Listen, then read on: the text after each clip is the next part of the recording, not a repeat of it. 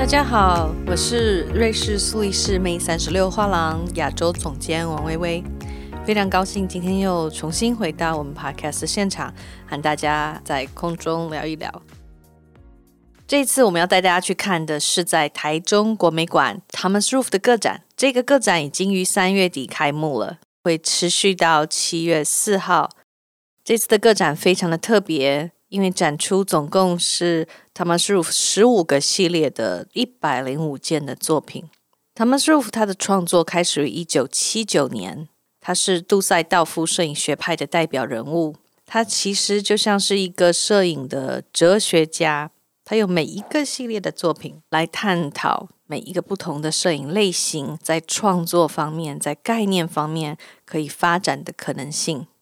那这次的展览呢，从一九八九年的作品开始的，在这个展览当中有最新的 Thomas Roof 的系列作品，所以这次的 Thomas Roof 在台中国美馆的个展，其实并不是一个回顾展，而是一个从数位时代来看 Thomas Roof 创作的这个脉络之下的主题式展览。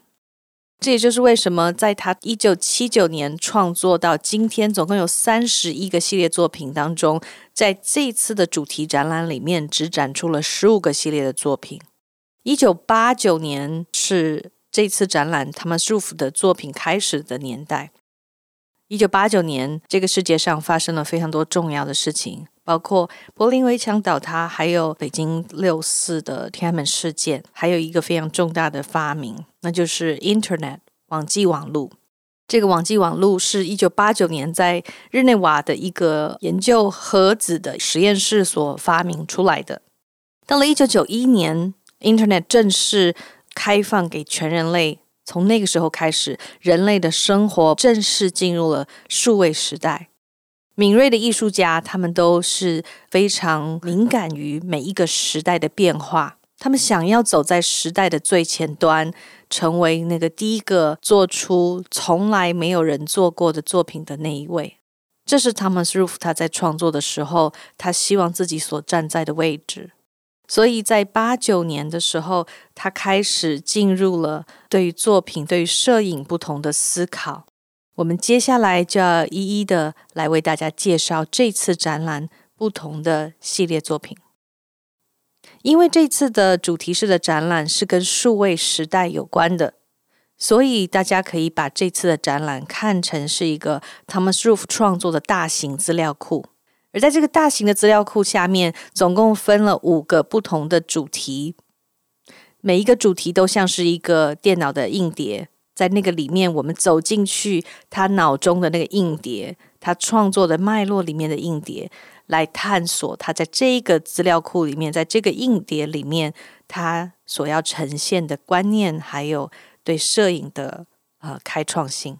我们走进 Thomas Roof 这次个展影像之后的展厅，影像之后 After Image 这个其实是在讲的是视觉暂留残影的一个呃效果。我们凝视一件物品，当我们凝视太阳的时候，或者是一个灯光的时候，我们把自己的视线移开，即使我们已经没有在看着那盏灯了，但是在我们的眼前仍然会有一盏灯存在的错觉。而这样子的一个视觉的效果，就叫做残影视觉暂留。而这英文是 After Image，也就是这一次展览的题目。但是这次的展览题目不光是要指涉。在这个人的视觉上会有残影的一个效果，更重要的是，在摄影为媒材的影像创作之后，Thomas Roof 的创作对于摄影史到底开创了什么？杜塞道夫摄影学派艺术家从杜塞道夫美院的摄影学系，在贝歇夫妇带领之下的一群同班同学。我们在人类历史上几乎很少看到，在一班里面能够出这么多优秀的艺术家，而且每个都在艺术史上、在摄影史上有自己的一席之地。包括 Andreas Gursky、Thomas Roof，还有 Candida Hofer，都是这一班贝谢夫妇的学生里面有卓越、优异表现的学生。这是前所未见的一个成就，一班出了这么多大师。因此，有人说贝歇夫妇可以说是在摄影史上最优秀的摄影老师。杜塞道夫摄影学派他们开创的是一个后摄影时代，在贝歇夫妻的带领之下，延续着从一战以来的新客观主义这样子的一个影响。透过客观的观察，对自己介入的最少化，希望能够客观的记录。所谓的客观摄影，就是杜塞道夫摄影学派这一群艺术家们的特色，他们创作的一个核心的态度。摄影的起源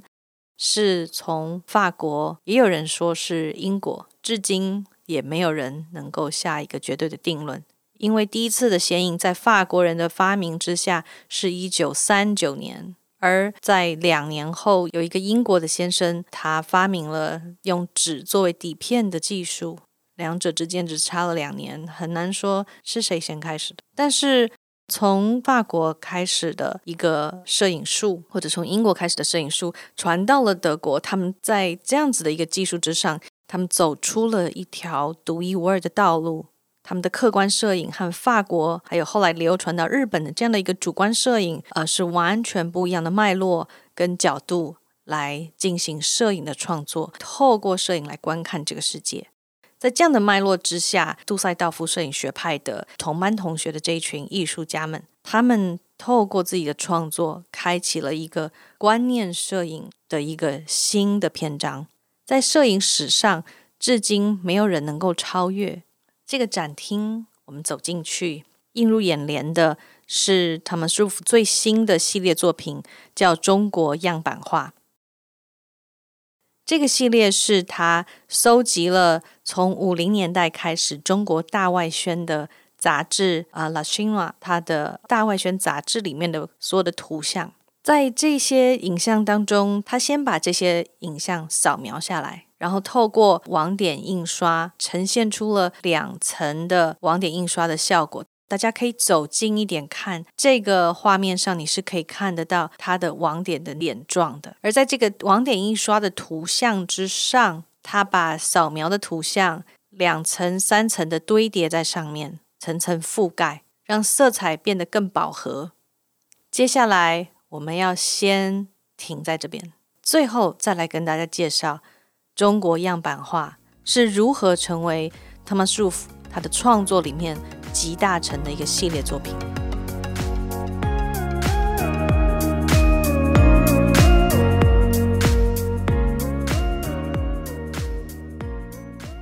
邀请大家先移动你的脚步到展厅右边的一个天文学空间，来先看一下这个空间的故事。我们现在从中国样板画移动到天文学这个资料库。Thomas Roof 他是天文迷，从小就是，同时也是一个摄影迷，所以他从小在做的决定就是我要成为一个天文学家，还是我要成为一个摄影艺术家。后来他最终决定了要走摄影的道路，但是他对于天文的那个热爱和着迷从来没有改变过。你可以想象，这个孩子在小的时候就试着用自己的相机，想要拍下那片广阔的天空或者是星空，可是从来没有成功过。因为大家都知道，相机直接拍摄天空是很难拍摄到什么的。他不满足这样子的限制，因此在一九九八年，他们 Roof 他跟欧洲南方最大的天文台他们的资料库。要来了一系列的资料图片，这些图片是这个天文台在南美洲安第斯山的观察台上面所拍下来的南半球天空的图像。他们从这一个大批的资料库里面截取出了他自己觉得很适合的图像，然后经过他的放大，把这一系列的南半球天空的影像。变成了他的一系列创作，叫做《星空》。这个系列的每一张作品的名称都是拍摄的时间。大家如果走进图说看，可以看到 H、R 跟 M，这个是德国的计时的方式，就是几点几分的意思。然后可以看到一个角度，那个就是当初拍摄下这个图像那个天文望远镜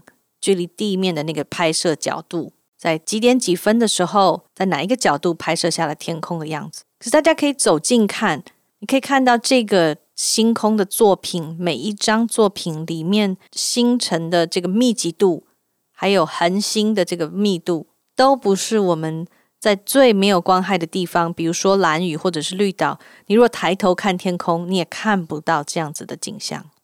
这个是透过天文望远镜穿过几千光年、几万光年而看到的宇宙的景象，被这个天文摄影机记录下来。但是在这个系列的创作当中，他们束缚他没有按下一次快门，这些都是天文台的天文望远镜所拍摄下来现成的图像。但是这个艺术家带着我们站在每一件作品前面，就很像我们站在一个太空梭的观景窗前面一样，仿佛我们被他的作品带着进入了那个宇宙当中，我们可以看到那个广阔的星球。广阔的宇宙，透过这个系列作品所达成的成就，在摄影史上就如同杜尚最后以喷泉这个雕塑的作品，开启了一整个后面的世代观念艺术的创作是一样的。Thomas Roof 透过这个系列的作品，他开启了一个无相机摄影时代。摄影从这个系列作品开始，成为了可以是图像的创作。而因为艺术家被赋予对艺术的定义权，因为他的观念的思考、哲学性的思考，他达成了这样子的一个成就。他让相机的必要性在摄影的创作当中被排除了，这是前面的人想都没有想过可能达成的境界。这个系列作品也奠定了他们书在摄影史上的重要性。而大家可以看到大尺幅的作品，同时也是杜塞道夫摄影学派的一个共同的特色。每一位杜塞道夫摄影学派的艺术家，他们的作品都非常的大。这个其实是八零年代相纸技术发展的一个呈现、一个反应。因为人类在八零年代第一次能够把输出的相纸做到这么大的尺幅，最大可以到三百公分，这是我们第一次可以做到。而八零年代的成就，还有就是彩色的摄影，也是第一次。被市场所接受，因此彩色摄影，然后大尺幅的输出，就成了八零年代在摄影这件事情上面发展的一个最新的现状。而杜塞道夫摄影学派这一群七十年代末八零年代初的这群艺术家，他们的创作里面都可以看到这样的特色：大尺幅的作品。这样子的大尺幅可以提供观者的是一个前所未有的巨观的角度，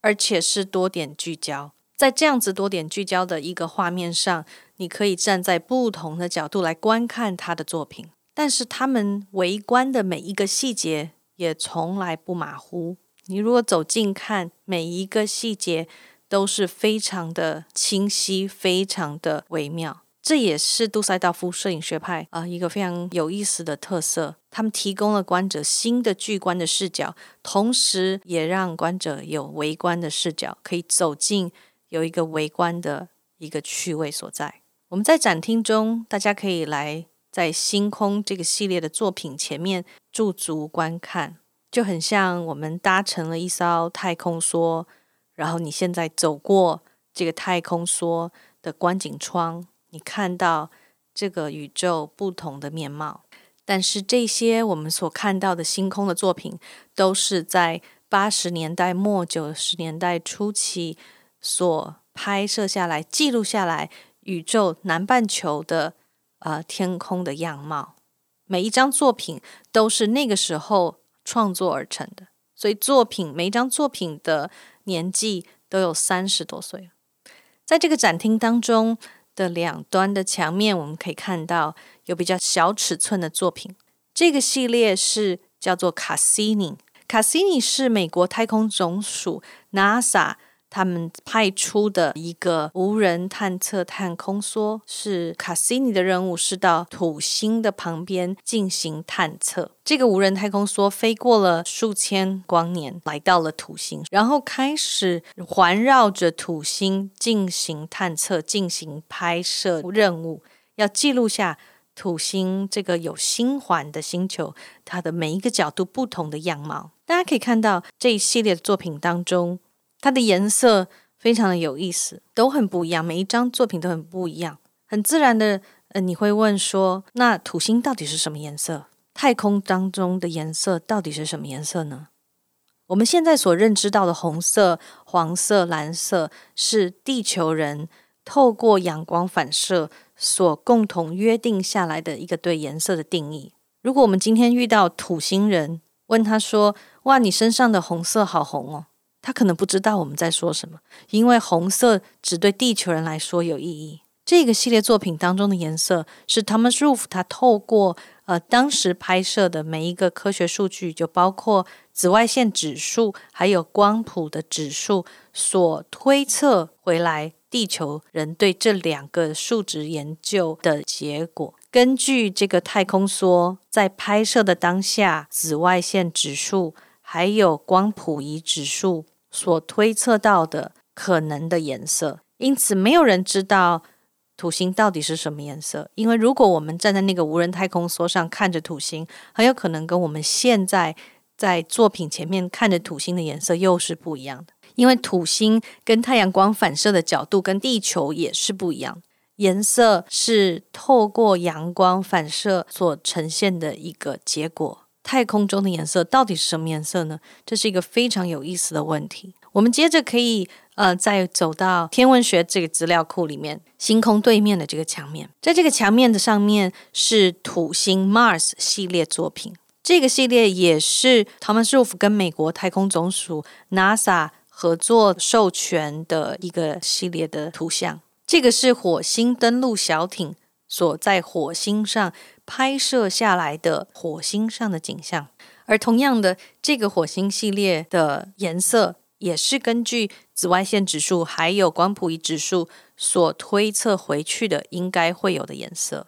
那这个系列可以看到土星的，如果走远一点。站远一点的距离来看这个系列的作品，看到很像它像抽象画一样。你走近看，你可以看到火星的那个地表的肌理，那个土壤的质地。而在东京二零一六年东京个展的里面，这个展览上他们 Roof 还创作了另外一个系列，同样是火星系列，但是另外一个新的三 D 系列的作品。在现场，他发给大家一个红蓝的眼镜。当你戴上这个眼镜来看这个三 D 系列的作品，你好像自己身临其境，站在这个登陆小艇上面来看火星，好像你伸出手就可以摸到火星的地表。从星空这个系列。仰望宇宙，到卡西尼环绕土星，还到了火星这个登陆小艇所拍摄下来的系列作品。Thomas Roof 带着大家从地球到了另外一个星球上，对星球的那个探索是他与生俱来的热情。喜欢太空的人，喜欢天文学的人，其实都是充满高度好奇心的，因为天文跟太空其实是最未知的一个领域。充满各种可能性，而 Thomas Roof 就是这样子的一位艺术家。他让好奇心这个研究的精神带领着他，透过这些不同系列的创作，他对于天文摄影系列开启了摄影史上观念摄影的一个新的篇章。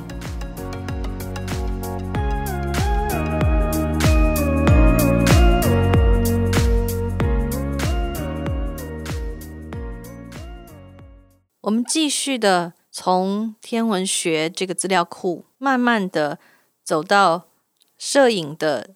变革下一个展厅。你可以看到有很多几何的图像，在这个展厅当中有两个系列的作品。我们先从 JPEG 系列开始，看到有一个火山爆发的图像的一个系列作品。这个 JPEG 系列。他们舒服在九一一这个事件发生的时候，他刚好人在纽约。他在现场，他受到很大的惊吓，不知道做什么，只能赶快拿起手机拍下来。但是当他回到旅馆，想要把刚刚手机拍的照片传到电脑上的时候，他发现，哇，这个照片在电脑上看变得非常模糊，像素变得非常大。当一九九一年，Internet 改变了人类的生活，带领我们进入数位时代的时候，所有的一切就被迫要数位化了。大家还记得，我们有很长的一段时间，所有的东西、所有的单位、所有的政府机构都在说我们要数位化吗？在数位化之前，没有这个需求，也没有这样子的一个想法。而数位化开始了我们对图像的传输，我们可以开始传输很多图像，因为它已经被数位化了。传输图像这件事情变得简单很多。我们以前是要先把照片洗出来，或是要把图像输出，我们才能够把这个输出后的照片或者是海报拿到别人的手中。但是现在，我们只要拿起我们的数位设备，手机，马上就可以把所有我们想要传输的图像传到另外一个人的手机设备上。这是在九十年代初期才刚刚开始。的一个可能性，而 JPEG 这样子的一个图档，这个档案格式就是为了传输方便而发明出来的档案格式，就是压缩的意思。但是这个透过压缩之后的这个图像，虽然方便传播，但它同时也牺牲了它的精确度，还有某种程度上它的真实性。他们舒服透过这个系列的作品，带我们看到。不同的档案格式所造成我们观看的时候，图像的精确度到底到哪里？观看的真实性到底到哪里？但是还有一件非常有意思的事情是，这样子被放大后的图像，它突然有了跟绘画一样的一种特色。大家可以看到有一幅双联画，这个是跟欧洲中世纪很典型的双联画这样子的一个形式一样的两幅作品。这个里面的图像是黄山，在右手边有一个像笔尖一样的一个小山峰，这个就是黄山很有名的一景，叫妙笔生风。我们从站在这幅作品前面开始，慢慢慢慢的走向这幅作品，你会看到黄山的这个图像慢慢的消失，在我们眼前出现的是越来越多的像素和颗粒，而这些颗粒跟像素充满了设计感。这样子，你走近图像就消失，然后走远，图像又再次出现。这样绘画的一个效果的 Painterly quality 是在印象派的绘画才有的一个特色，而 Thomas Roof。透过他这个 JPEG 系列的作品，用摄影的的一个美材，呈现出了摄影作品 painterly quality 这个绘画的特色可能性。这个也是这个系列作品非常有意思的一个趣味所在。我们接下来转身看到这个展厅另外两个墙面的作品。这个系列的作品是叫做 Photogram 物影摄影。物影摄影最早是二十世纪初期有一个非常有名的。摄影艺术家叫 Man Ray 曼雷，他所开创的一个显像的一个方式，他想要把摄影这件事情的机械性排除掉，因此他就拿了一张纸，在上面涂了感光剂，把不同的物件放到上面，然后透过在阳光下的曝晒，这个涂了感光剂的纸就会留下了这个物件的形状，比如说橘子的圆形，或者是一个呃立方体的方形。然后重叠在涂了感光剂的纸上，而 Photogram 的这个系列就是他们 Roof 对于 Man Ray 在一个世纪多以前所开启的这个显像法的一个回应。他和电脑工程师跨界合作。在电脑上创造了一个虚拟暗房，在这个暗房当中，他们把光源随意的放在这个暗房当中不同的角度，然后把物件，同时也是虚拟的物件，放到不同的位置上，然后也把光源变成不同的颜色，在尝试物影摄影的三维的可能性。因为在二十世纪初期，Man Ray 他的这个物影摄影全部是黑白的。感光剂只有黑白的效果，同时在这样子的一个显像法上面，你只能够有 two D two dimensional 二维的一个显像的可能性。但是在这个跟电脑工程师跨界合作的这个虚拟暗房里面，他们束缚让 photogram 物影摄影这个摄影法这个显像法。成为了三 D 三维的空间的一个可能性，而且同时加入了色彩，大家同时可以观察它巨观还有微观的每个细节。你如果走近看，你可以看到那个不同层次光影的堆叠，在绿色的这张作品里面，你可以看到那个不同层次的光影层层堆叠。然后再往前走，红色的这张作品里面，你可以看到像棱镜一样的那个不同的三角形的切割，不同的光源的反射，都非常的有意思的这些细节。而红色的这张作品，同时也是这次展览邀请卡还有解说手册的这个主视觉，这是艺术家亲自选择的一张作品。而这个系列的作品后来也跟瑞士的一个品牌 Acris 合作，把这个物影摄影在虚拟暗房当中所拍摄下来的一个光源的显影景象印到丝的布料上，然后再透过设计师的设计和剪裁，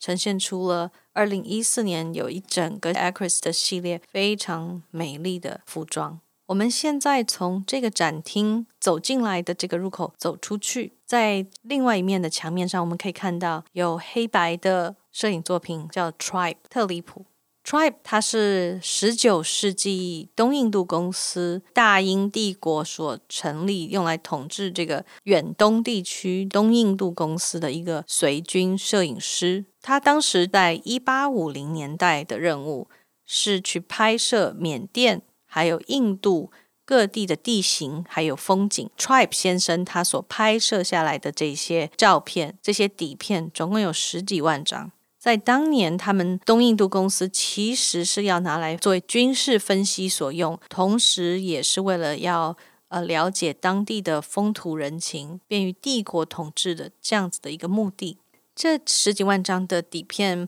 呃，目前是被 V&A 呃美术馆伦敦的 Victoria and Albert Museum 这个美术馆所收藏。这个美术馆是维多利亚女王为了纪念她和她的丈夫这个 Albert 亲王的爱情所建立的整个美术馆可以说是他们收藏的展现，也是那个大英帝国最辉煌年代的一个记录。而在二零一八年，B N A 美术馆邀请了这位德国的艺术家 Thomas Roof 对他们这一系列的底片进行再创作。我们之前有提到说，英国的一个先生他发明了一个在纸上以纸作为底片的这样的一个技术，这个是在一八四一年的时候发生的事情。而 Tribe 先生就是因为这样子一个技术，所以能够在当时大部分的底片都还是玻璃的情况之下，因为纸做的底片，所以他能够方便旅行，方便在沿途来进行拍摄。他们 Roof 被邀请了之后。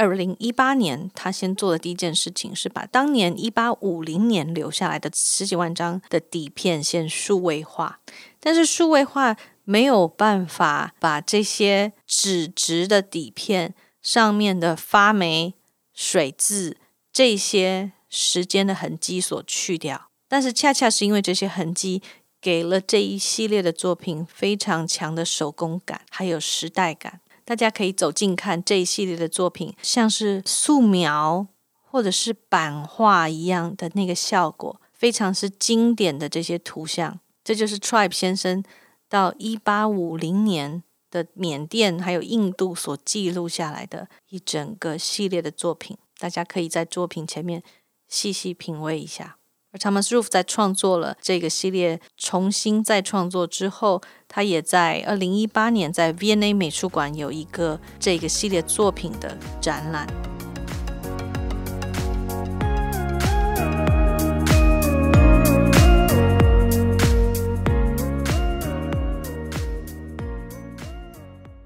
我们走过 Tribe 系列作品，走到下一个展厅。首先映入眼帘的是他者肖像作品，大家可以看到有三张作品用被夹着的方式呈现在这个墙面上。摄影术在十九世纪，德国的警方就对他们所逮捕到的罪犯进行了拍摄，而且把罪犯的前、左、右呃面貌的拍摄变成了一个大型的资料库，来分析可能犯罪人的长相。他们最终有了一些结论，包括抢劫犯都会长得什么样子，小偷都长什么样子，强暴犯长什么样子。他们有这样子的一整个大型的罪犯资料库来归纳分析，什么样长相的人可能进行什么样的犯罪。他们在这个资料库里面还有对吉普赛人还有犹太人的面相分析。但这个资料库整个的建立其实是一种。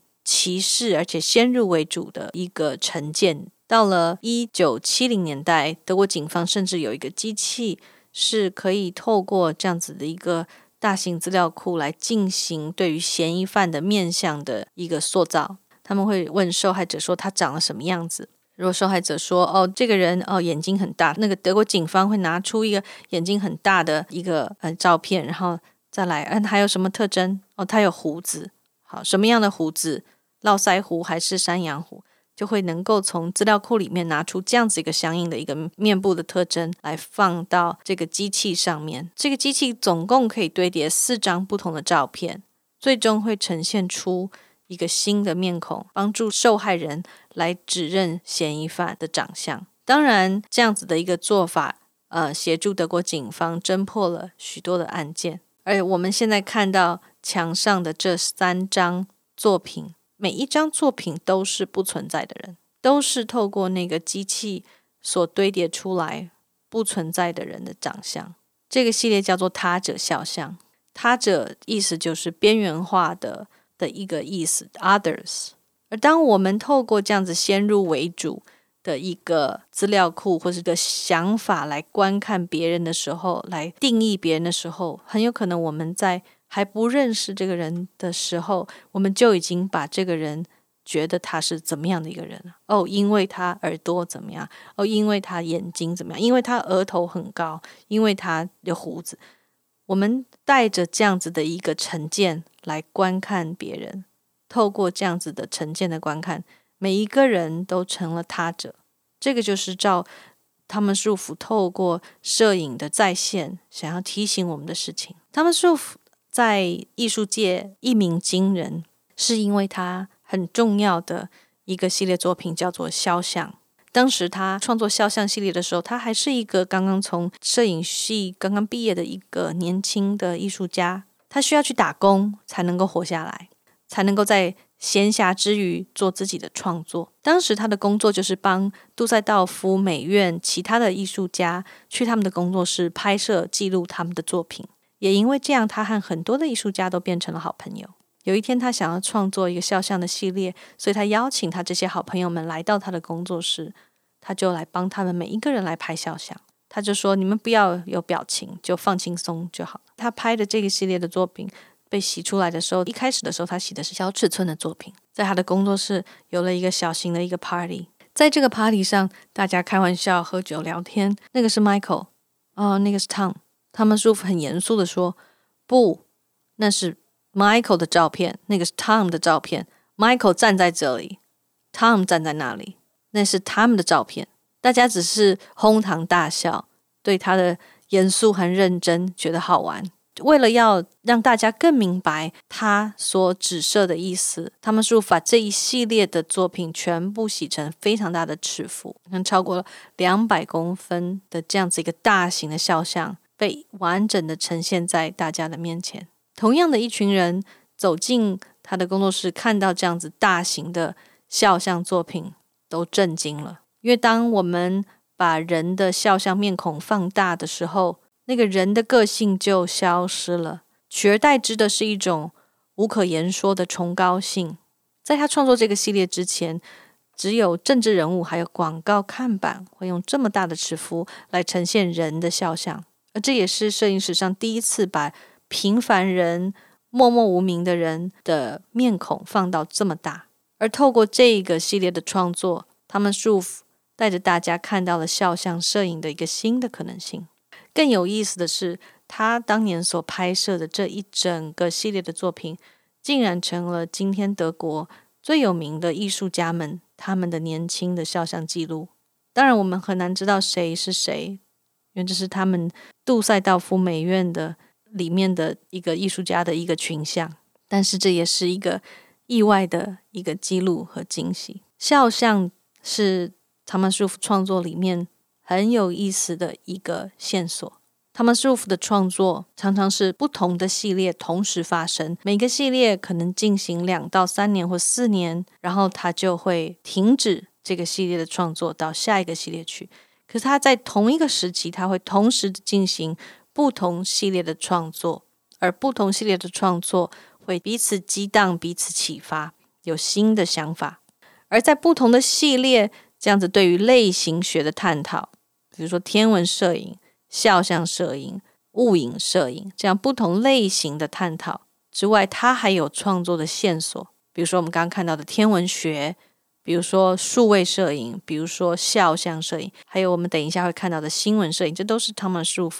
创作的脉络里面非常重要，在不同系列同时出现的创作的线索。我们接着在这个展厅来看。的三个系列作品是探讨的是摄影还有绘画之间的边界。首先看到了这个很像是素描大型素描作品，这个是 Cycle Z 循环。我们如果退一点看，会不会让大家想起无意识绘画、无意识书写？呃，一个无意识的状态下所进行的一个回圈的一个描绘。这个其实是他们是透过这个电子磁力学的这个模型的建立所。截取下来的一个画面，而这个系列也是他唯一一个没有用 C print，呃，也是杜塞道夫摄影学派另外一个典型的输出方法 C print 这样子的一个输出方式所输出的唯一的一个系列作品。这个系列是 pigment pigment print，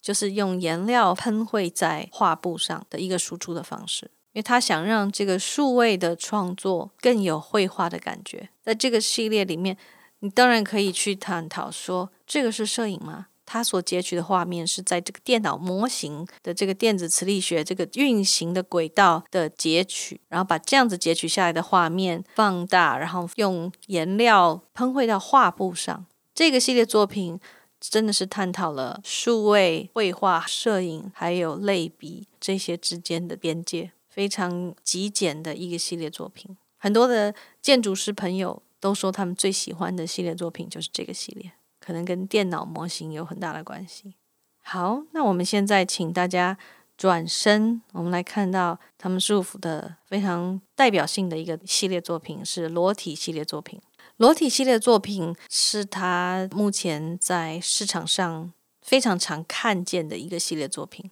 这个系列作品的图像非常的多，所以我们常常看到在拍卖场上有很多次的很高的拍卖记录，也是这个系列。而在这个系列当中，他们舒服探讨的是，也是一个数位的影像、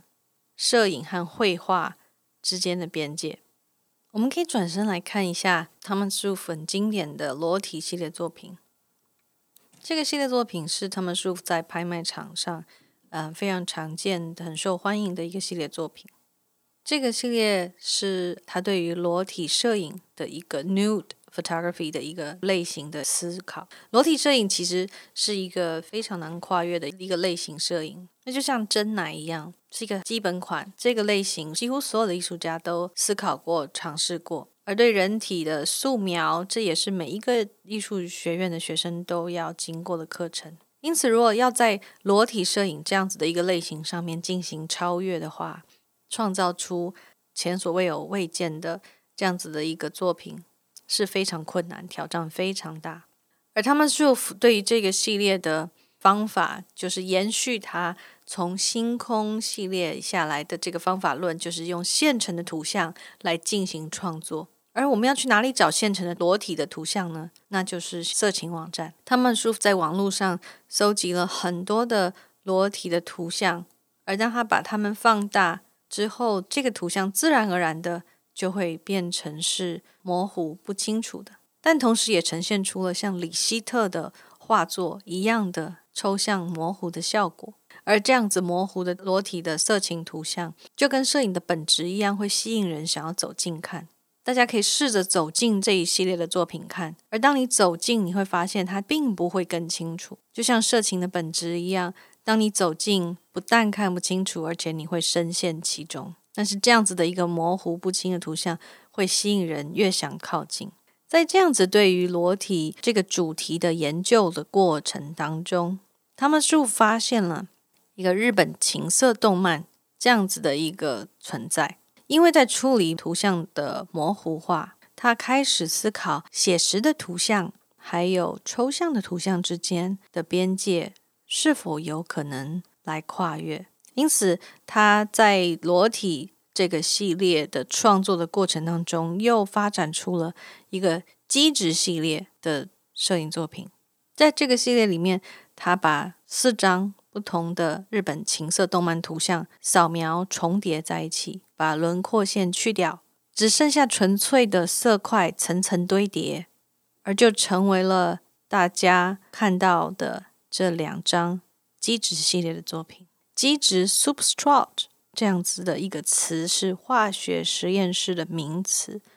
它的意思是提取、提炼、去无存精的意思。我们知道。这个化学的作用还有包括，比如说炼金术，它就是把色彩从日本情色动漫提炼出来。所以，虽然这个系列开始的图像是日本情色动漫，但最终这个系列其实是色彩学的研究。而在这个创作的过程当中，他们舒服就用摄影这样子的一个媒材，成功的把写实的图像转换成为抽象的图像。进行了一个从写实到抽象的一个完美跨越，并且是用摄影这个媒材所完成的。我们再转身往前走，我们会进入到这次的最后的一个资料库——新闻报道摄影。大家可以看到，在墙面上小型的摄影，这些是用夜视的功能所拍摄出来的作品。在一九九一年，呃，有一个战争叫波斯湾战争，在这个战争当中，美军夜袭。伊拉克的这个画面，透过 CNN 的传播放送，传到了全世界的观众的电视上，包括 Thomas Roof。Thomas Roof 看到了这个夜袭的这个画面，他意识到这个效果，包括颜色，还有这样子的一个功能，对于人对于图像的感知有非常大的影响。因此，他重新拿起相机。走到杜塞道夫的街道，拍下了杜塞道夫夜间的街道的景象。杜塞道夫晚上其实是一个很安全的地方，但是透过这个夜视的功能，突然变得好像很诡异、很危险。尤其是他加上了这个圆形的这个镜头的画面，好像是狙击手欲瞄准好要进行射击的一个前戏。在这个系列当中，他透过相机夜视的功能，Thomas Roof 指出了在不同的滤镜效果的影响之下，这个图像所带给我们的感知是会如何的不一样。我们接下来往左手边走。正式进入新闻报道摄影的资料库，大家可以看到，在一个墙面上有非常多小张的呃新闻的图片。这个系列叫做新闻照片，是他们束缚他多年来简报习惯下面所搜集到的不同的新闻照片。他把这些照片都数位化，然后重新的输出，把标题拿掉，把图说拿掉，让新闻的照片独立出来。透过他的画面自己说故事，我们可以选其中的一张照片来做例子，比如说 Trump 的那一张照片。如果标题写的是 Trump 梅开二度与来自东欧的新娘结为连理，或者是 Trump 又再度离婚，当年的亲密如今不复见，因为这样子不同的标题。所以可以造成不同的结论。大家可以看到，在这个系列当中，新闻照片跟标题之间的那个关系。我们把标题拿掉之后，新闻照片自己所说的故事，在这个过程当中，也可以看到新闻的标题是如何影响人们对于新闻照片的认知。和接受的，诶，这整个在墙面上的不同的照片，也可以看成是他们束缚他之后创作系列的不同的线索。我们可以看到有星球，有毛泽东在其中，这些都是他日后不同系列所发展出来的线索。在这个展厅这个资料库不同的墙面上，我们可以看到一个另外一个新的系列，叫做 Press 加加 Press Plus Plus 这个系列作品。他们舒服买了一整套早年的新闻资料库，五六十年代的美国的新闻资料库的图片。在五六零年代，当时还没有进入数位时代的时候，摄影记者他带着自己的相机去到现场拍摄，然后回到家把照片洗出来，在照片的背后写上图注，把这些洗出来的照片放到牛皮纸袋里面寄回去给编辑台的编辑处理。而当编辑收到这些照片的时候，他们会根据他们现在的专题、他们的报道来进行新闻的文字和图片的一个报道编排。但是在这个编排的过程当中，编辑主观的看法跟摄影记者在第一现场所拍摄下来的这个故事。其实已经会有一些距离了，不知道大家还记不记得？呃，去年在北美馆布列松的摄影作品的展览。在里面就有几个呃台桌是呈现的是布列松跟当时可能是 Times 还是 People 杂志的编辑的一个对话，他们的一来一往的信件。布列松在当时五零年代的中国所拍摄下来的中国的现状，到了这些在巴黎的或者是美国的编辑的手中，其实因为那些编辑的政治立场或者对中国的态度的不同，会有完全不同的解读跟呈现，而这就是。他们舒服这个系列，Press Plus Plus Press 加加媒体加加想要呈现的，在照片的正面呈现的那个影像，跟照片背后的那个图注图说，其实正面加上背面才是呃整个故事的全貌。但是在编排这些新闻照片的过程当中，有太多的人为的因素介入，让那个第一现场所记录下来的照片，其实。有很多的新的编辑跟编排。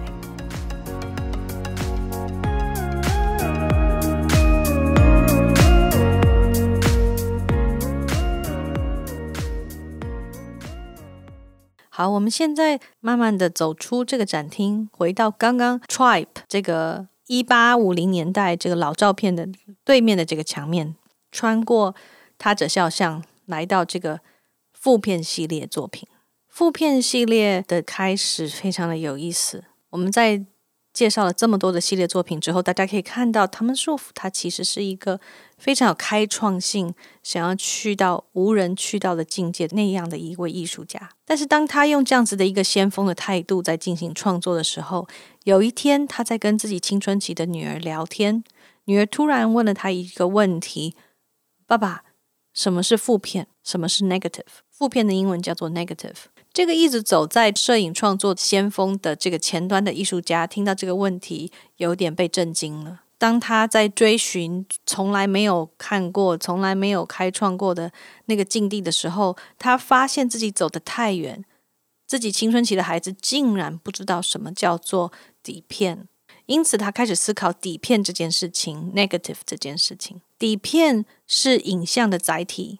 如果没有底片，就不会有今天。所有的摄影师，但是底片在这个摄影史的发展当中，他一直扮演的是配角的角色。因此他们舒服他下定决心，他要创作一个系列，让底片成为这个系列的主角。因此，他收集了很多十九世纪末二十世纪初的一些老照片的影像。把它们的色彩调整成为负片的颜色，也就是蓝晒法的那个底片的颜色。而大家可以看到，他在很多的系列作品都是非常大尺幅的作品。可是这个系列的作品相对来说是小的尺寸，为什么呢？因为这就是最早的玻璃底片的大小。他要透过这个系列负片系列向摄影的起源致敬。而大家可以把自己的手机切换到负片模式。如果你是 iPhone 的话，你先到设定。然后辅助使用，然后选择显示与文字大小，再往下拉，有一个经典反向，把这个经典反向的功能把它打开，然后回到相机，然后再用你的手机的相机对准这个负片系列的作品，大家可以看到，在你的手机上就是这些照片洗出来的样子，正片的样子。因此，透过你最当下的观看，你手机设备。是最当下的存在。你把这张从摄影发明的那个年代，透过你的观看，同时是在你的手机设备上冲洗出来。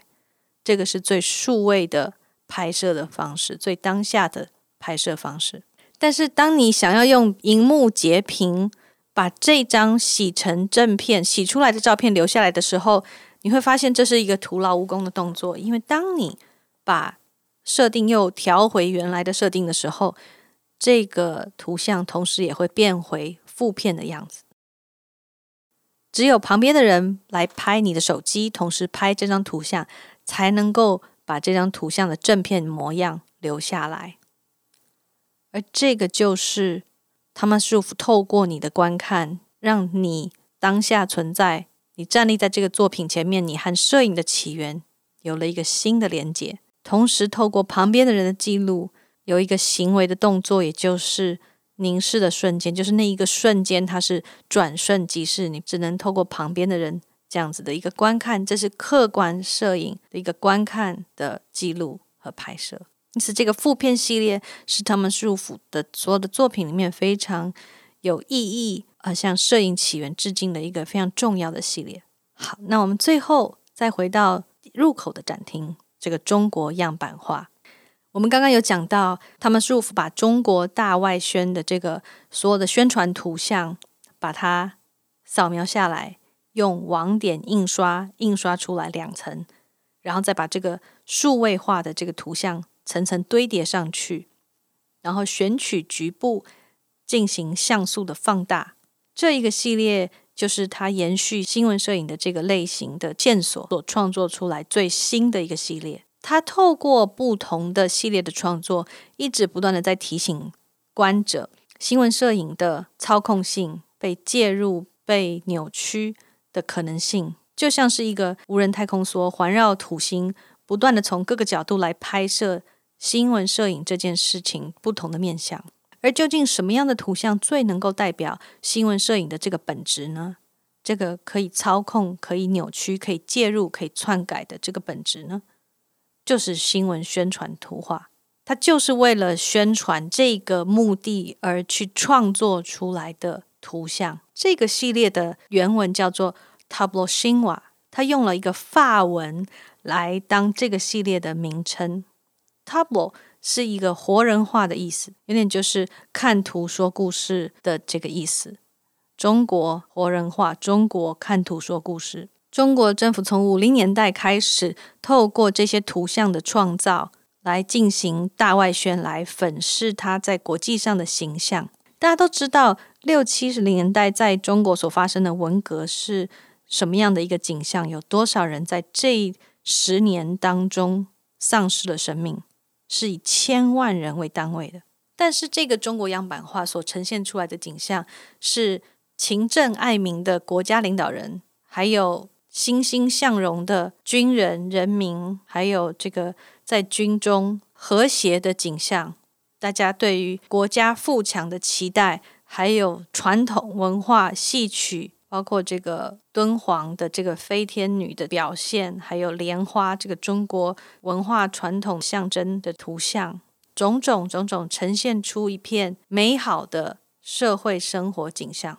这就是宣传画。千万人因为文革浩劫丧失生命的时候，中国政府创作出这些摆拍的图像，而且是大规模摆拍的图像，来进行它在国际上的。形象的宣传和美化，这就是非常极致的新闻报道图像的一个对操控、对于人为介入的一个再现。而且这样子层层堆叠，我们可以站到毛泽东的这个作品的前面，看到从网点，然后到层层堆叠的这个数位的图像，然后再到局部像素放大、局部篡改、扭曲的创作的。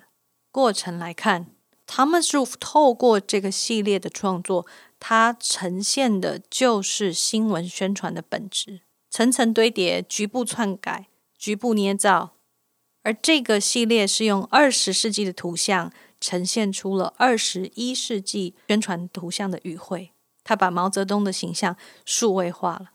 而毛泽东的这张照片非常经典，同时也提醒了我们，他们束缚最早的让他一鸣惊人的那个肖像系列。肖像呈现的是人存在的本质，而这个新闻宣传的本质究竟是什么呢？他要达到的目的到底是什么？他透过这个系列中国样板画，他提出这样子的质问。